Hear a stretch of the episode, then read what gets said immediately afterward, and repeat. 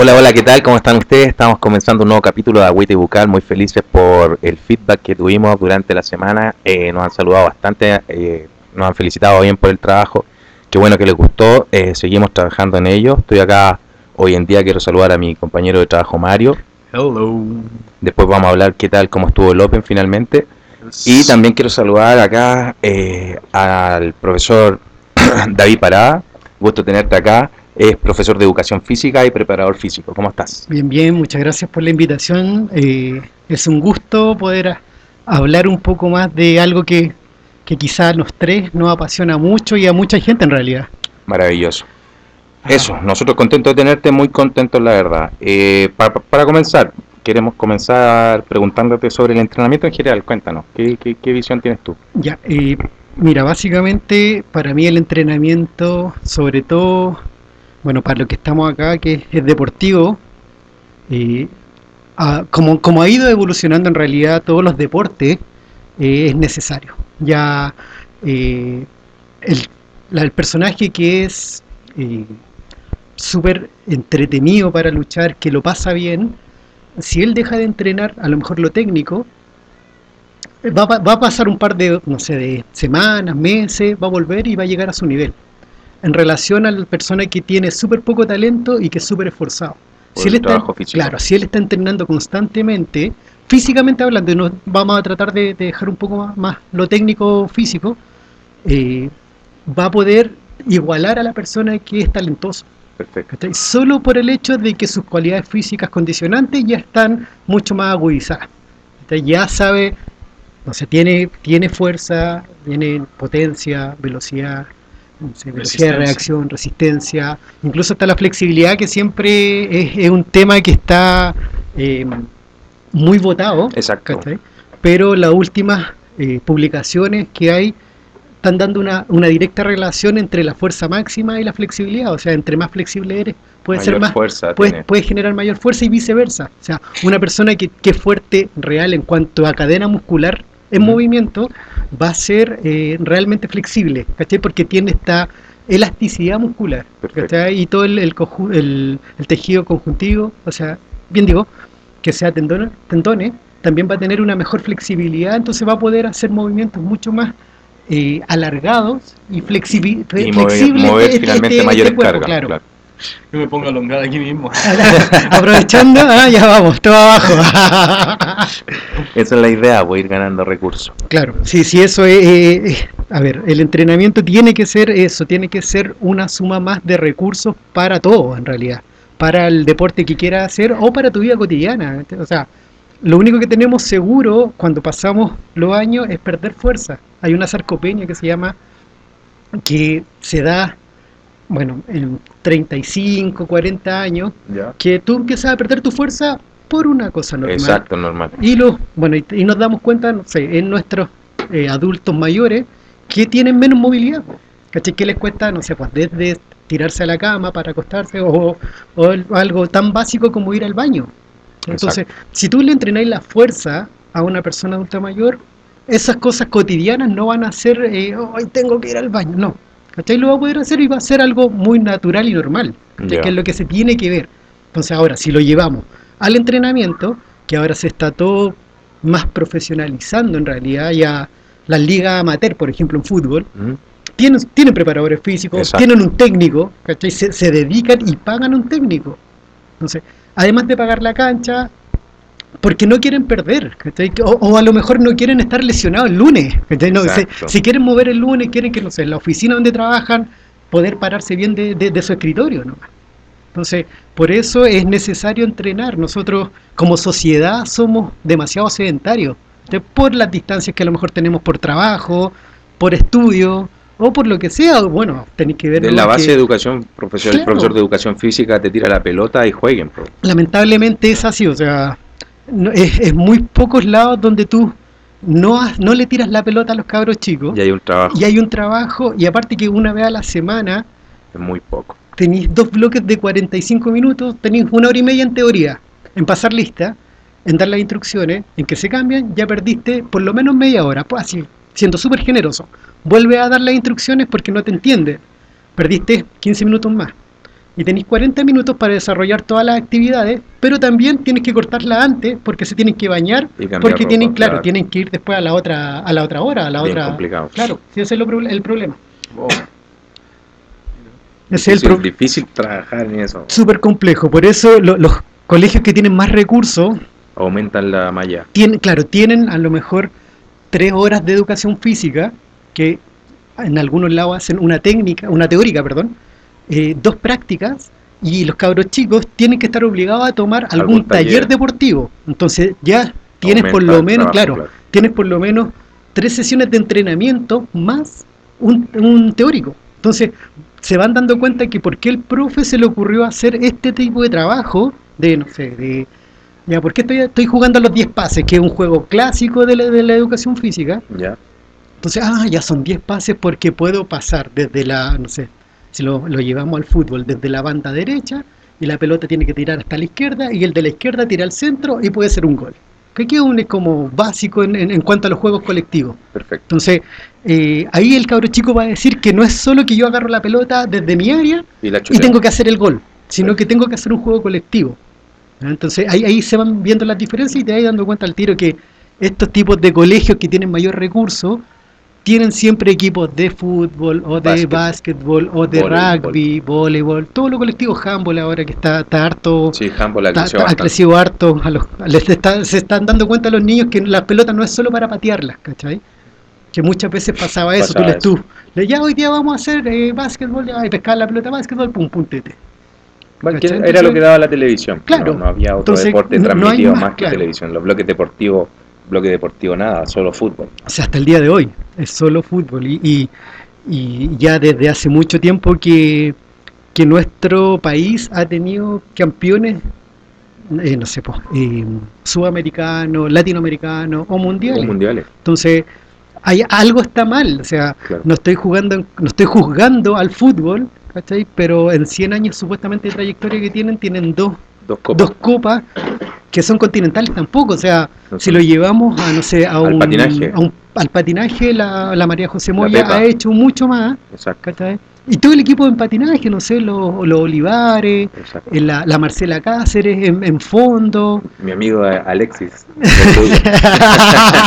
el verdugo también, sí, ¿cachai? Entonces, hay mucho, hay mucho material por el lado, no sé, pues del karate, el, el dubó también salió campeón Exacto. del mundo, eh, no sé, pues en, en, En todos los deportes en general, incluso en el tenis, en diferentes Claro, actividades olímpicas. Sí, bueno, si nos vamos más allá, eh, los cubanos en algún momento hicieron algún trabajo y dijeron que nuestro país, donde mejor eh, logros tendrían, serían en deportes individuales y que fueran eh, y que fueran de combate, pero no, no necesariamente de combate, ¿cachai? O sea, si la persona cuando estuviera sola podía tener mejores logros que un trabajo en Colectivo, equipo. perfecto. Claro. Y eso es por, por, la, por la mezcla de razas que hay acá en Chile, que hay igual hay harta envidia. Entonces, si yo soy delantero y hago todos los goles, me llevo todas las flores y muchas veces no se destaca el trabajo que viene desde el arquero, los es defensas todo. importante. Claro. Entonces, o sea, el delantero si quiere jugar Se puede solo, no perder puede 200 hacerlo. goles No. y, y el, el defensa un error, gol. Y gol, claro, Eso. y perdiste, ¿cachai? Entonces, eso también es lo que juega en contra de, de, de esta masificación o de, de mostrar tanto el fútbol en este caso. Y como te digo, no, no lo estoy hablando en contra de ellos, básicamente, pero es, Es es como, lo más claro, ejemplo, es lo más claro, sí. que hay. Maravilloso. Oye, para avanzar un poco de ahí, cuéntame, ¿cómo llegaste a las artes marciales? ¿Cómo fue el camino? ¿Qué, qué, qué- qué- qué ocurrió? ¿Por qué estás en esto ahora? Ya, eh, mira, ha sido súper entretenida esta carrera que yo he tenido de preparador físico. Yo siempre digo que soy más preparador físico que profe. Perfecto. Profe lo tengo por el título en realidad, porque te da una, una solidez más grande, pero en realidad lo que yo aprendí como preparador físico es lo que hago hasta el día de hoy. Perfecto. No, no- me influyó mucho la, la educación. La educación. Sí, puedo, ahora puedo manejarme un poco más con los niños más chicos, porque siempre he trabajado con personas adultas o ya de, no sé, 14, 15 años, que ya La instrucción la sigue más la, clara. la sigue mucho más clara, ¿cachai? Y si no le gusta, eh, puta, córrete acá porque Claro. es lo que tú estás eligiendo. Exacto. Entonces, bueno, eh, en el, a ver, como en el 2014 creo que fue, un amigo mío empezó a entrenar con Matías, Jiu-Jitsu, Ya. y Matías necesitaba un preparador físico. Y en eso me dice, oye, puta, ¿sabes que mi, mi sensei necesita un, un entrenador? Un entrenador. Y yo, puta, veamos, ¿Qué ocurre? juntémonos, conversemos, si le gusta, porque en realidad a mí me gusta tener esa conversación previa con algún deportista porque muchas veces no hay feeling nomás. No hay buena onda, no. Entiendo, sí. Se da y puta, y no voy a estar obligando a alguien a que esté conmigo si no nos llevamos bien. Muchas veces pasa que la- la- se chocan las dos, la- la- las dos personalidades, ¿no? Exacto. Entonces, llego a, a- a donde Matías y le explico un poco, bueno, converso con él, él un poco dudoso en realidad, ¿cachai? Porque claro, me ve con una mochila que no... con, con, con nada. Diferente Claro, a lo tradicional claro, de o las sea, artes marciales. Si tú me miráis a mí en la calle, yo paso como un normal nomás. No, no, no soy ni para nada un musculoso y me da lo mismo, en verdad. Yo, yo no podía entender quién eras. Cuando, cuando empecé en el grupo, después íbamos a tomar un café, éramos puros luchadores y qué sé yo, los, la oreja todo hecho mierda, lleno de tatuajes, y no sé qué, y había un compadre así súper piola, súper tranquilo ahí hablando cosas muy razonables, y uno como, eh, muy simpático y todo, pero ¿quién es este loco? No entiendo quién es, qué hace aquí. y hasta te lo pregunté así. Y, y ni lucha, así. viene, no, Completamente viene y no lucha, ¿qué hace acá? Y viene, viene a vitrinear. así. Y eso fue, eh, bueno, ahí a Matías le mostré algunos videos que tuve con, con el Oscar Bravo, con Ya. el boxeador. Ah, el Oscar, la El Oscar, máquina. La máquina Bravo. Campeón- salió campeón. Campeón hace, hace poquito. mes, Saludos para Oscar, Sí, que muy, muy, muy él. bien. Sí, ahí vamos a buscar una defensa de título. Lo, vamos- y- lo queremos invitar también para que Ya, pues, hable estaría, de boxeo. estaría sí, bueno sería muy eso, bueno. porque tiene una, una visión del boxeo y tiene harta experiencia eh, internacionales Exacto, también. Entonces, en la ha peleado en Las Vegas bastante veces. sabe hartas Sí, sabe cosas. harto. eh, el, el Oscar en, en su deporte es súper bueno. Exacto. Bueno, y ahí estaba con él, en ese tiempo entrenaba, bueno, antes de eso en realidad, entrenaba a Oscar y al Aguja González. En el mismo gimnasio. También boxeador. También boxeador. También que es campeón latinoamericano, el, el Aguja está, debe llevar, no sé, unos 6 años más o menos con ese título. Rankeado con peleas Claro. incluso por TVN. Claro. Y claro, le mostré esos videos para que me para tener algo de credibilidad de la pega. Sí, porque- que yo ya le muestro planificaciones de mi, de mi trabajo en el computador y da lo mismo. po. Exacto. Y ahí, como- porque oh, eh, bueno, eh, Matías conocía a Oscar. Ya. Ah, bueno, y ahí ya empezó como la relación con, con Matías. Empezamos a entrenar y en eso eh, pasa un par de semanas, se me suma Patricio Navarrete. El, El pato, Pato. el pato Navarrete me dice... Campeón "Pro- chileno y peruano de artes marciales. artes marciales. mixtas. Saludos, mixta. pato. Sí. Y que ahora vamos a ir a el One el 26 de no, octubre, octubre. 26 de octubre. Y tenía que pelear esa vez con Bisoski. Perfecto, el argentino muy argentino, bien, 93 kilos era la pelea.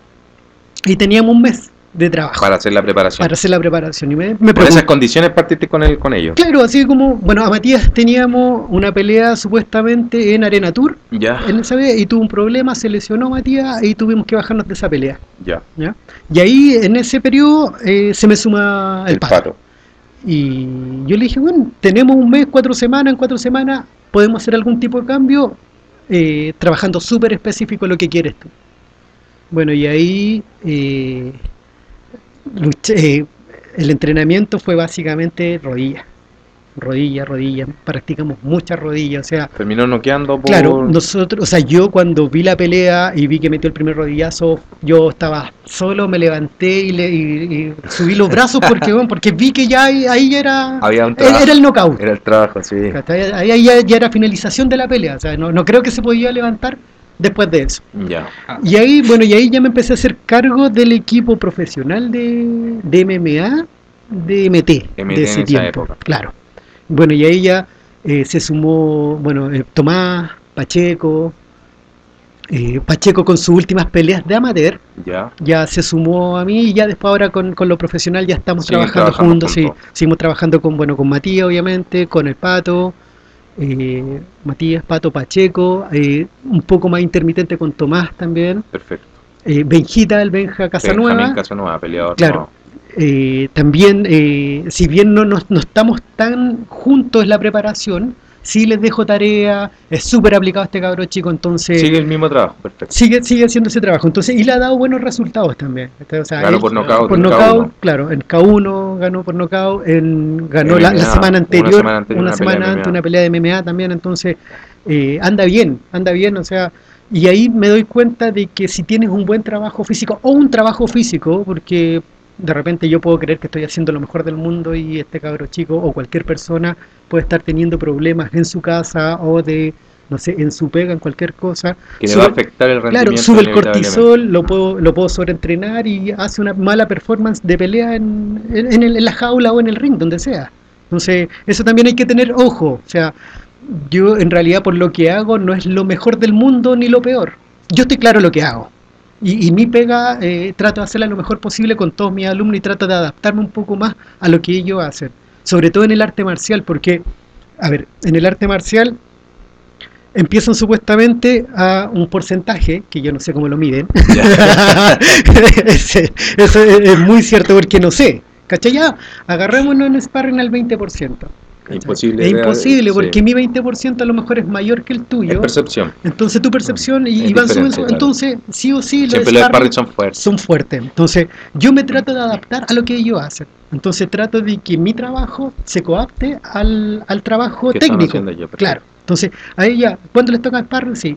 Y estamos alejados de la pelea, yo le digo, loco, defiéndete.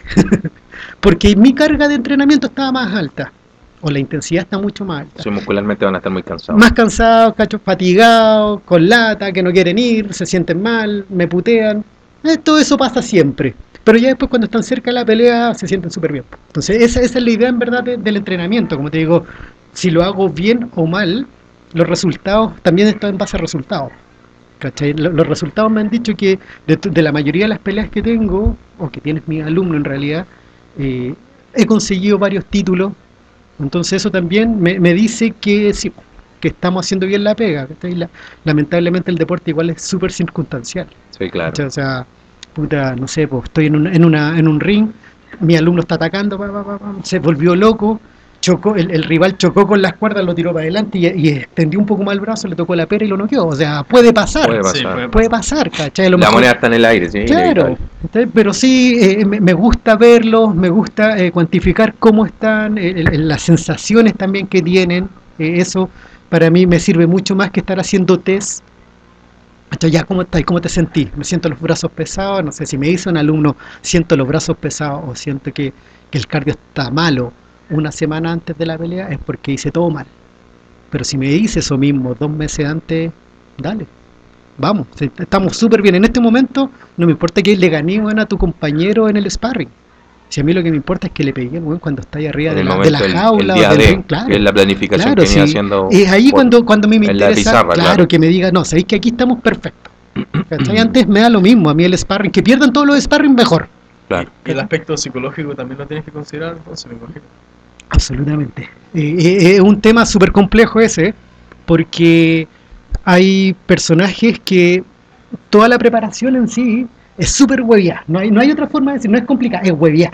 ¿Cachai? Que puta, que hoy, que, que, ¿sabéis qué? Me, no sé, iba caminando y, y un hombre me miró feo y le quería pegar y, y así, a ese nivel. ¿Cachai?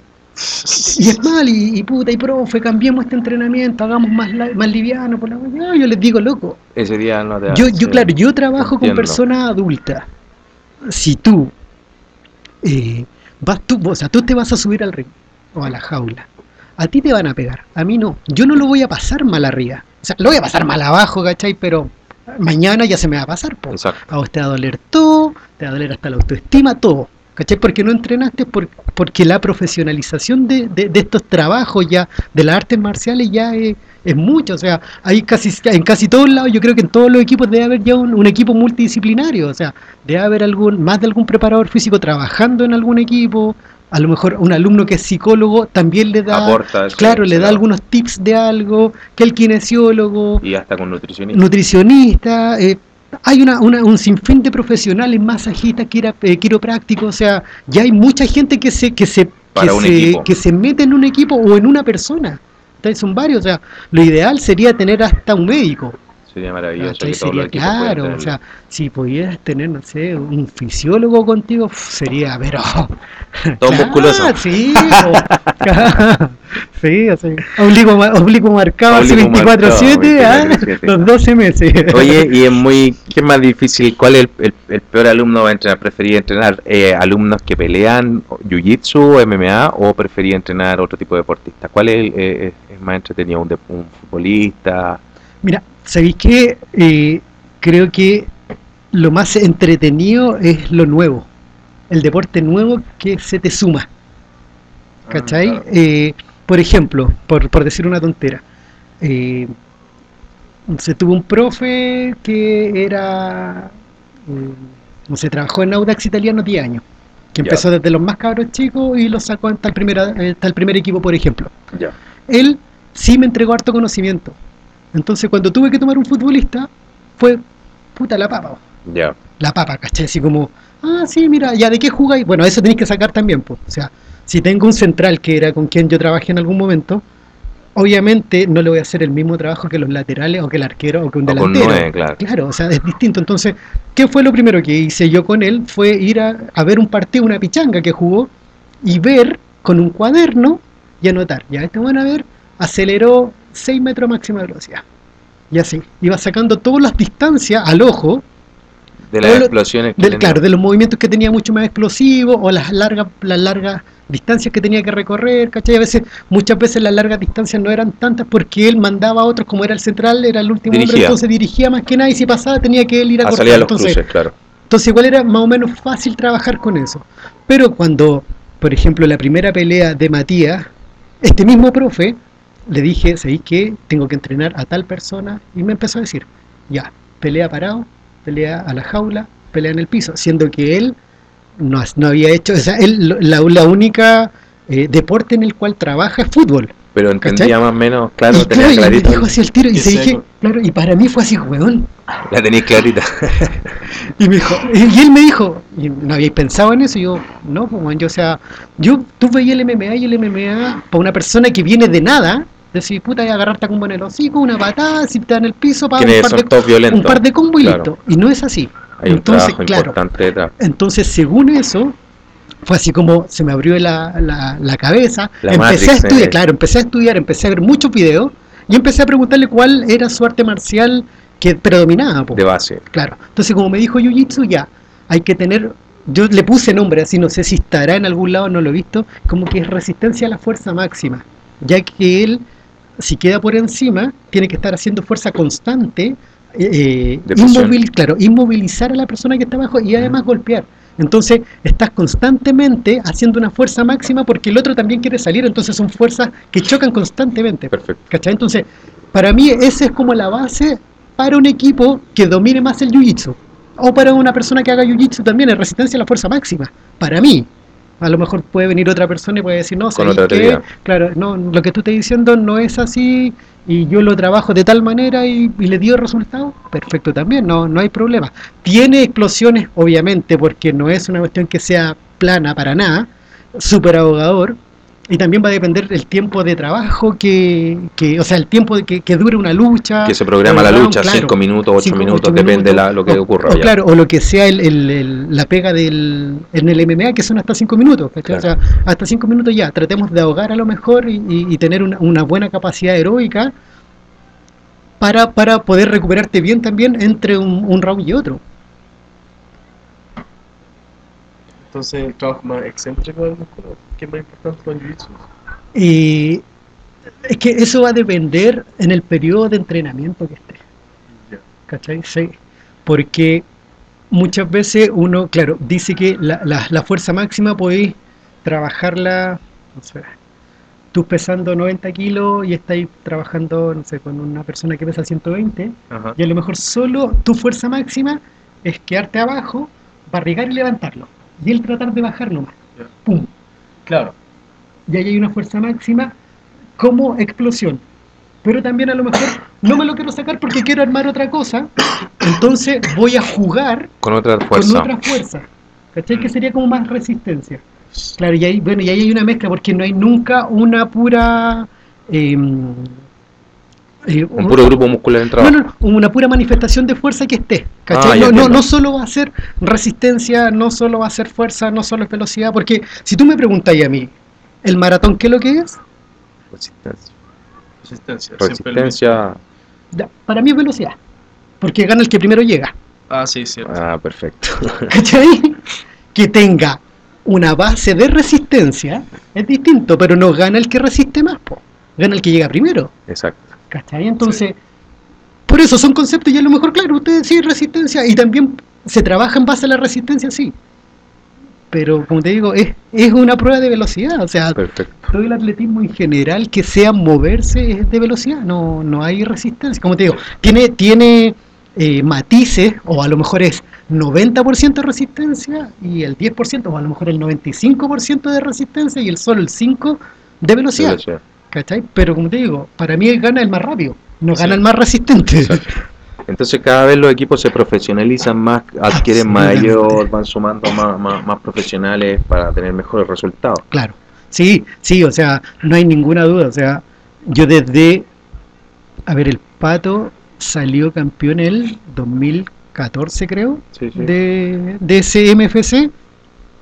A la fecha, eh, eh, eh, harta gente que se ha sumado Trabajando el- contigo como deportista de Claro. combate. con- conmigo, no, y, y en general, en general hay harta gente que te está, como te decía, profesionalizando, a lo mejor no para ganar, sino que para no sentirse tan mal al otro día para hacer sus labores diarias. Entiendo. Entonces, Pa- ¿qué importancia tiene entonces participar o qué importancia tiene solo ganar ahora? Claro, claro, o sea, mira, yo creo que en realidad hay, hay una guerra también de ego, si, si al final eh, es Ego, parte, es sí. parte de, ¿cachai? Decir, puta, no sé qué, yo le gané a todos estos locos que están en mi mismo peso, en mi mismo Exacto. cinturón y, y gané. Porque, sinceramente, yo creo que el participar es para los niños hasta, no sé, 10 años. Y Solo ir a participar, ¿cachai? Pero, pero tiene que hacer una, un, eh, un deporte multi, o sea, un, un- Un una escuela, claro, multidisciplinaria, ¿cachai? O sea, ya hoy día jugamos fútbol, mañana jugamos básquetbol, pasado jugamos tenis. y así, Exacto. ¿Cachai? Para que ellos también vayan viendo y tengan herramientas de decir, ¿sabéis qué? A mí me gusta el tenis, man. Mi papá quiere que sea futbolista, pero a mí Pero me gusta me el tenis. El tenis y con el tenis tengo facilidad de juego, entonces Y nos desarrollamos en eso. Claro. ¿cachai? Pero ir por participar, solo por participar adulto, no. No tiene sentido. No, no creo, creo, yo creo que no. Yo yo no lo no, no veo que ah, voy a ir a participar, si total, quiero que no sé, pues que casi me duerman, ¿cachai? Yo lo veo que, que- que los participantes más nuevos, los que están iniciando seis meses, un año, muchas veces que, que lo ven como un hobby, tienen una vida muy muy distinta, van a participar.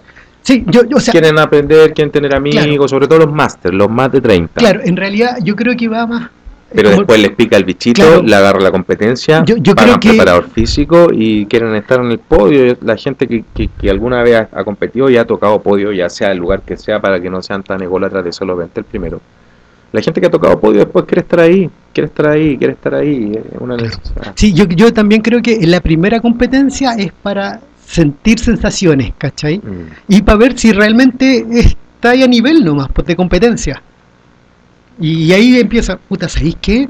Para esta competencia me preparé, no sé, tres meses, y iba, no sé, día por medio, y puta, y saqué tercer lugar.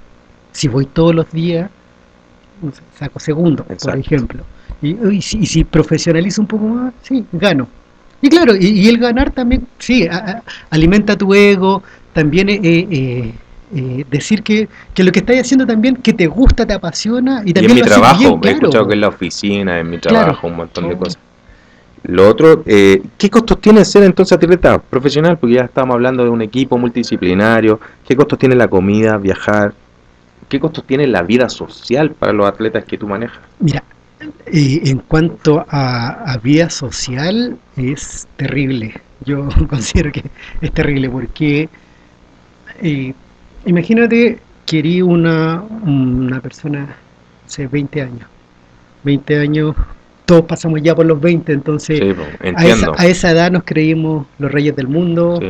podemos hacerla todas, podemos carretear 24/7 y no hay ningún atado, ¿cachai? Y pero lamentablemente los que están al nivel, si salen un poco de, de- de su vida de deportista, joder, po, retroceden mucho, le dais ventaja al otro, Le estáis dando ventaja a tu rival, que tu rival se acostó, no sé, pues, a las 10 de la noche. Se acostó y en la mañana, claro, hizo un trabajo regenerativo, hizo a lo mejor un par de, de, de, round de, de lucha o de pao o de lo que tenga que hacer y ya sumó, está sumando constantemente, tiene muchas más huellas motoras en su cabeza para enfrentar un problema y decir, puta, ¿sabes qué? A este loco no le voy a tirar solo un, un jab y un recto. ¿Sabes que le voy a tirar con la misma mano y voy a tirar, no sé, po, un recto de izquierda y un, y un Más cruzado de izquierda, claro. Vaya a tener mucho más sí, cabeza. sí. Entonces, es súper complejo eh, ser deportista cuando tu círculo no es deportista. Porque, claro, porque los otros te van a decir, ah, no sé, maricón, claro, no, seas maricón, pues, vamos y Otra empanadita. Claro, y hagamos esto, y ahora, sobre todo ahora, mira, imagínate, no sé, por los que los que van a pelear ahora en el M, en el One. Y viene el 18 Y, full y el asado, 18, full y el- empanada. y el 18 full son terremoto. 10 días. Sí, 10 días que, que van a haber asado en todos lados, que te van a invitar a comer asado. Entonces, la fuerza de voluntad que tenéis que tener para no comer, lo mejor Para ser profesional. Claro, o sea, si mira, si la palabra profesional, lamentablemente acá en Chile, es, es tener menos protección en el momento del combate. Lamentablemente. Lamentablemente, sí entiendo por el negocio. Porque claro, el sí. negocio, o sea, todos los que son profesionales acá en Chile, a mí me encantaría que todos tuvieran eh, un sueldo, que vivieran para el deporte. Tuvieran un auspicio, Un auspicio importante, constante, importante, Que ¿cachai? pudieran entrenar todos los días 8 horas diarias como Claro, cualquier usted, claro, o sea, en su trabajo. Claro, es que es un trabajo más, ¿cachai? Claro. Y, si los vamos, no sé, la- la- hablemos de la María José Moya, por ejemplo, no sé, o la María Fernanda Valdés, que es la levantadora de pesas. Ellas entrenan alrededor de 6 horas, 5 Y horas. tienen un sueldo más o menos. Claro, claro, porque son, son deportes federados, Claro. son deportes que los ayuda el Estado. En cambio acá, si hablamos de jiu-jitsu, de kick, el mismo boxeo, si es profesional, ya no te ayuda. O sea, los competidores tienen que hacer clases para Claro, poder tienen, vivir. tienen que, claro, tienen que vivir de, ese, de esa pega, ¿cachai? O sea, de, de la pega de, de su deporte. Porque un trabajo normal no te va a aguantar así. Oh, ¿sabéis que me tengo que ir, no sé, a Perú a pelear y me voy una semana? Entonces son más grandes los logros de los atletas que con- con, esas condiciones obtienen Absolutamente, grandes porque, resultados en el porque mundial. tenéis todo, todo en contra, tenéis todo en contra, no, no, no tenéis nada que te ayude, no, no, o sea, hay personas, yo creo que deben haber algunas excepciones que sí, que, que tienen la, la facilidad a lo mejor monetaria para tener que, no- que su familia lo ayuda o que ellos mismos tienen una empresa, algo así, que puta, ya me voy a dedicar a ser deportista porque quiero. Pero pero es por eso y el día de mañana dicen, puta, ¿sabes qué? Me aburrió esto y no lo hago y ya tienen, si- siguen trabajando en, su- en lo que tienen. Claro. Pero en cambio, una persona que se dedica netamente al deporte, de estos deportes que te digo yo, que son poco vistos o poco tradicionales, quizás, decir de, de alguna manera, eh, hay muchos más problemas, hay muchas más trabas, tenés que Cuesta más todo, es más a pulso todo. todo a pulso, todo, todo es en base a, que puta, hagamos una rifa pues, para que tengamos más plata, para tener más, más, más financiamiento, claro, ¿cachai? para que vaya a lo mejor no solo el peleador, po, y que vaya una esquina, eh, que tenga las comidas que corresponde en el Y- hotel o en el hostal donde está. Y de primer nivel. Claro, si, si esa es la, la idea, porque si, si bien se está moviendo como un deportista de primer nivel, a pulso, ¿cachai? Tratar de que lo que sea todo a pulso, tratar de que sea lo más óptimo también. Claro, sin lugar a dudas. Importante y difícil a la vez. Entonces son más grandes los logros que tienen los atletas porque entendemos que no, no, no perciben recursos y todos lo hacen a través de algunas, muchas veces donaciones. eh, bueno, y, y generalmente tienen que hacer clases. Claro, sí, sí, sí, sin duda, o sea, Y eso igual los saca del foco que es la competencia. Claro. obviamente. sí, porque, a ver, si tienes que hacer clase, tienes que hacer clase quizás, no sé, muy temprano en la mañana, y a lo mejor no vaya a dormir bien como deportista, y en la noche, muy tarde en la noche, porque también tu entrenamiento, hay, hay muy, muy pocos, creo que hay muy poca gente que puede entrenar a las 11 de la mañana o a las 4 de la tarde. Claro. Con- pa- para pagar, para hacer Sí, un entiendo, personalizado de- entiendo, de, entiendo. entrenamiento. El público. El público, claro, el público que te puede a lo mejor financiar, entre comillas, tu carrera, o que te ayude a que, que, que- que valore tu pega en realidad. Claro, pues muy temprano y muy tarde. Muy tarde, ¿cachai? Entonces, y también muchas veces no es, no es algo que, que lo puedes eh, programar ni planificar, po.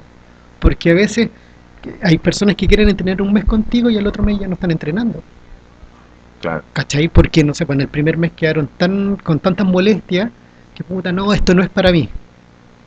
¿cachai? Exacto. Porque yo he tenido también gente que son súper atletas, po.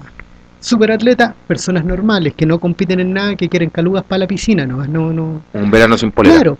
Y ellos, cuando tú le, le hacías la anamnesis y le preguntáis cuántas veces han entrenado, como no, soy súper bueno, hago esto, onda.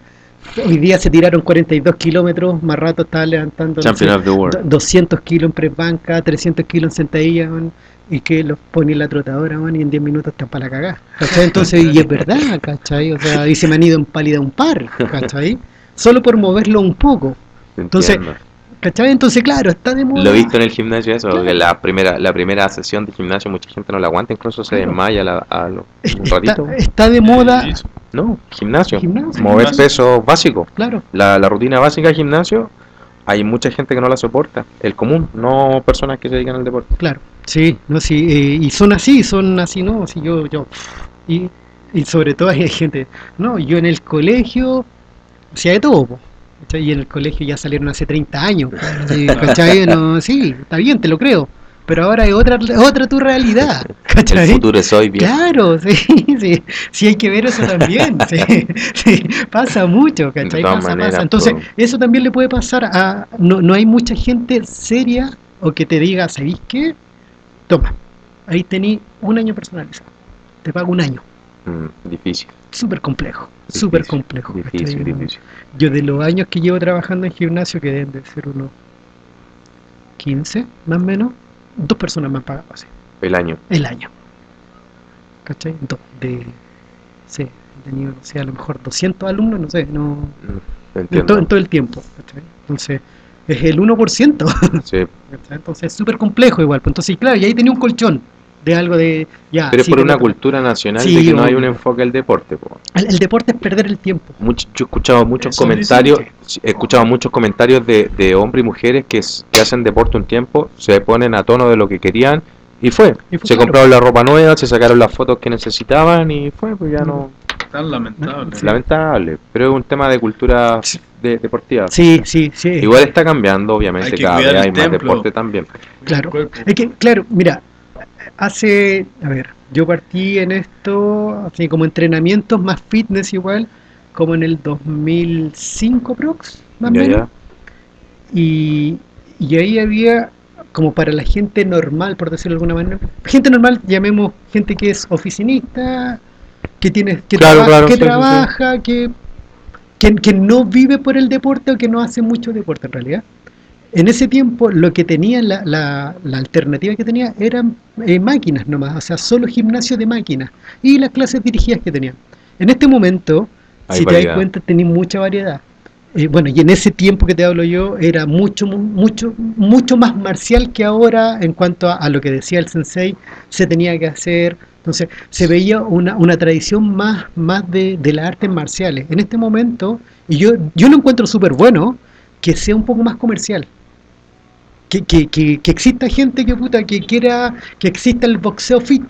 ¿cachai? Entiendo. Que, que tienen, no sé, pues, Boxeo 10 ejecutivo, claro, le ponen tienen, esos nombres. Tienen 10 sacos, tienen 10 personas, le van haciendo round de 3 minutos y combinaciones distintas en los 10 sacos. Y es lo que esa gente quiere. Claro. Y no, quedan, y quedan muy bien, felices, sí, quedan pues, felices y, y, y tenéis tenéis 40 minutos a 10 personas que se están moviendo. No necesariamente quieren ser el nuevo campeón. No, claro, no, no, no creo que quieran ser todos, no sé, No, de otro formato. claro, De otro no- formato. no van a ser Mayweather ni, ni van a vivir del boxeo, pero les gusta Les sentir eso, ¿cachai? Muchas veces por, por, por desestresarte, pegar un golpe también te, te alivia.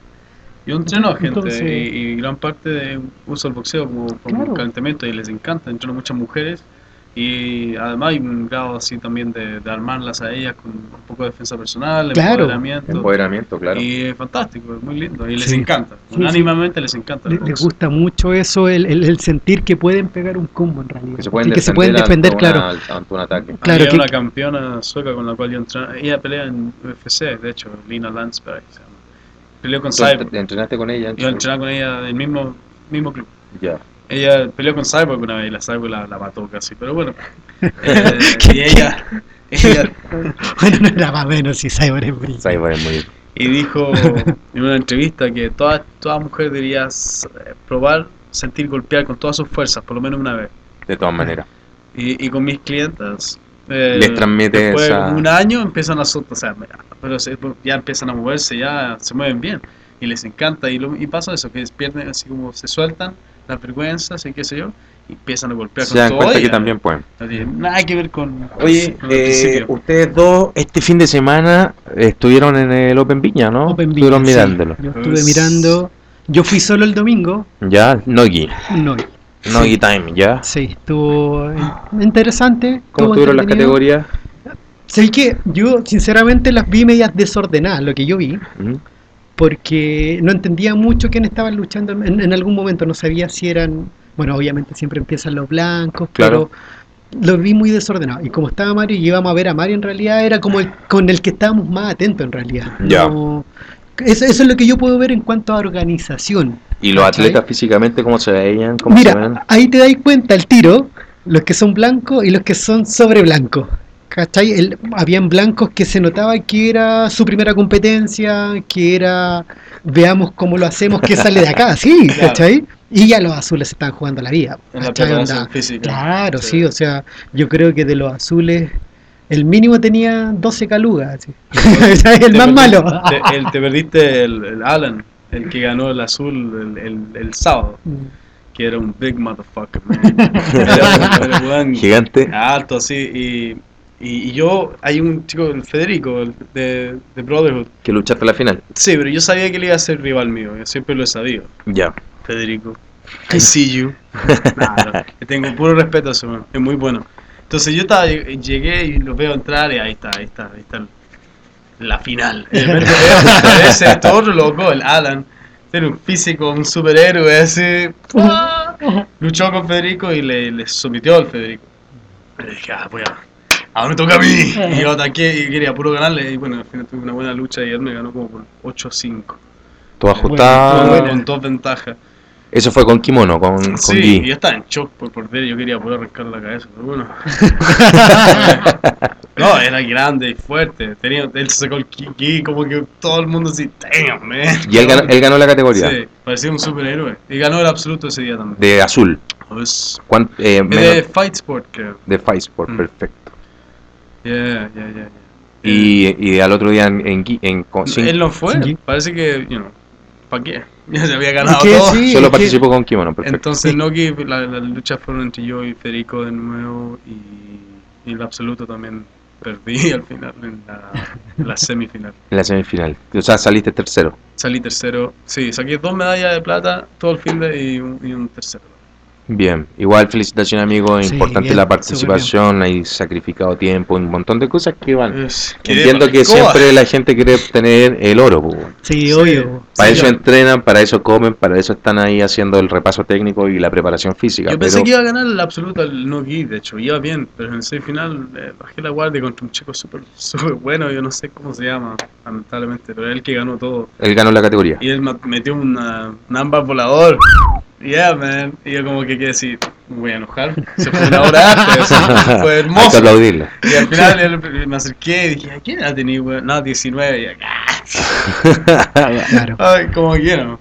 Le, le dije, broma, deja el colegio, la U, deja todo de lado, esto es lo tuyo, man. Pero, eh, yeah. o sea, estuvo bueno el Sí, evento, buen sí, sí, nivel. bueno, claro. los atletas bien físicamente. Y Yo a mí sí. me sorprende cada vez que voy al jiu-jitsu, el circuito antiguo eh, era, era entretenido, era súper duro, pero no había tanta preparación física en esa época. Sí, Uh, ahora es. Ahora, en serio. Sí, ahora yo, yo creo que hay muchos que ganan en realidad más por físico, Físico que por sí, técnica, sí se nota mucho. Sí, Absolutamente. sí, o sea, Muchas no- veces ni siquiera se llega a usar el jiu-jitsu que practicamos todos los días. Claro. Exacto. Yo gané contra el, el Lucas de Coab, ¿no? ¿Cómo se llama ese chico? Que es como el Jim Carrey. y todo está- Desconozco, desconozco. Hay una voz sobre todas las otras voces de este, de este Lucas. Es un caso como medio loco, así. súper Le mandamos saludos a Lucas entonces. Yeah, man. y bueno, y nuestra lucha fue un poco así, era como quién gana la ventaja. Ah, mucho, muy físico. o sea, ni siquiera llegamos al suelo mucho. Perfecto. Entonces, como tú dices, a veces el físico, a veces la estrategia. Por ejemplo, si hubiese un campeonato donde todos estuviésemos en 70%, no se puede medir eso, pero que, que fuese un poquito más técnico. Porque Claro. me- he oído gente quejarse lo mismo del fútbol, que en el año, en la generación de Pelé o Maradona era mucho más técnico, Claro. más sí. juego. Y de repente llegó un momento donde el, El físico es fundamental. Pero, ojo el que, tenis también. Lo ojo mismo. que Pelé lo que hiciera, el deporte que podía hacer, o sea, el de- él- Era un atleta. se dice que Pelé jugó en todas las posiciones y en todas las hacía bien. Se dice que corría los 100 metros planos Claro. y andaba por ahí con un atleta, saltaba y lo mismo. Entonces él también era, es como si en este momento comparáis a Messi con Cristiano Ronaldo, ¿cachai?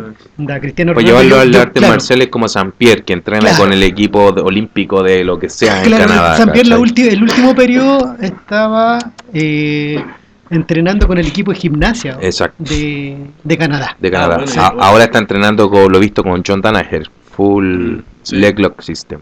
Y, bueno, y hay muchos campeones que son de Henry Se- Se- Sejudo. Hendrik Sejudo, Ese compadre tiene medallas olímpicas y todo. Exacto. Y ahora UFC, ¿no? Muy destacado como atleta. Sí, sí, sí, sí. indudable. Bueno, el Open estuvo buenísimo.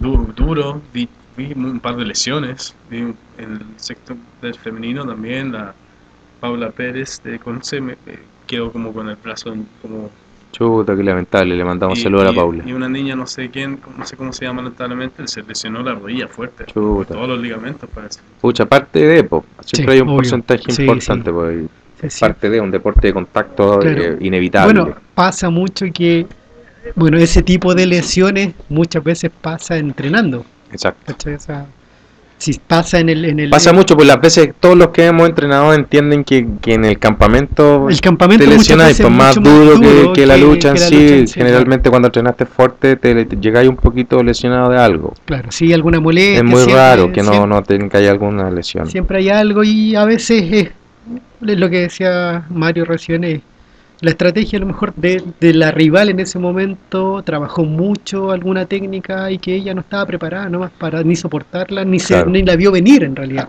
Entonces, raya para la suma, si queréis competir actualmente en el Jiu-Jitsu, en MMA, lo que sea, tenéis que estar muy bien Muy preparados bien, sí, físicamente porque sí. marca la diferencia. Marca los atletas que están con preparador físico generalmente están en el podio, los Claro. que no, lamentablemente, lo están mirando de abajo porque es un trabajo planificado, Sí. hay una pizarra que se entrena a la fuerza máxima y fuerza diferencia por tiempo Claro. para llegar en la mejor condición Claro, para tener posible la mejor performance. el día claro. de la competencia. Claro, sí, sí. Eh, eso siempre trato de recalcar, en verdad, de me da lo mismo el sparring. Porque el sparring no tenéis que pegarle a tu compañero, no tenéis que matar a tu compañero, no tenéis que hacerlo. eh, a lo mejor sí lo voy a hacer full porque obviamente ya estáis cansados, entonces estáis utilizando todo tu último recurso.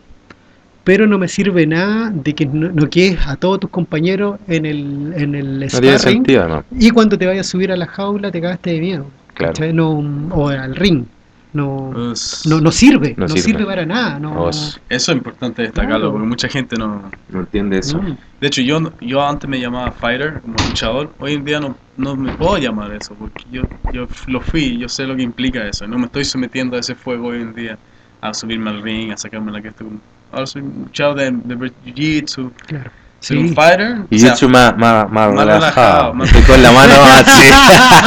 Ser- Igual- Vamos a hacer fiesta. Igual las competencias de jiu-jitsu son intensas. Son duras, viejo, ¿qué que pasa? De hecho, papilla, de hecho, yo tenía una- un problema en la rodilla hace un par de semanas atrás. Sí, pues luchaste, con, con problemas. Y llegó un momento en la competición de donde yo dije, ya, esta rodilla está suficientemente sana, me saco la rodillera de este lado y me la pongo al otro lado. Porque, Porque ahora, hiciste toda la carga a la otra. Claro, la otra otra. ya estaba rompiéndose y quedé súper mal. Ahora he estado estos días, no solo resfriado por el sobreesfuerzo, sino cojo de ambas rodillas.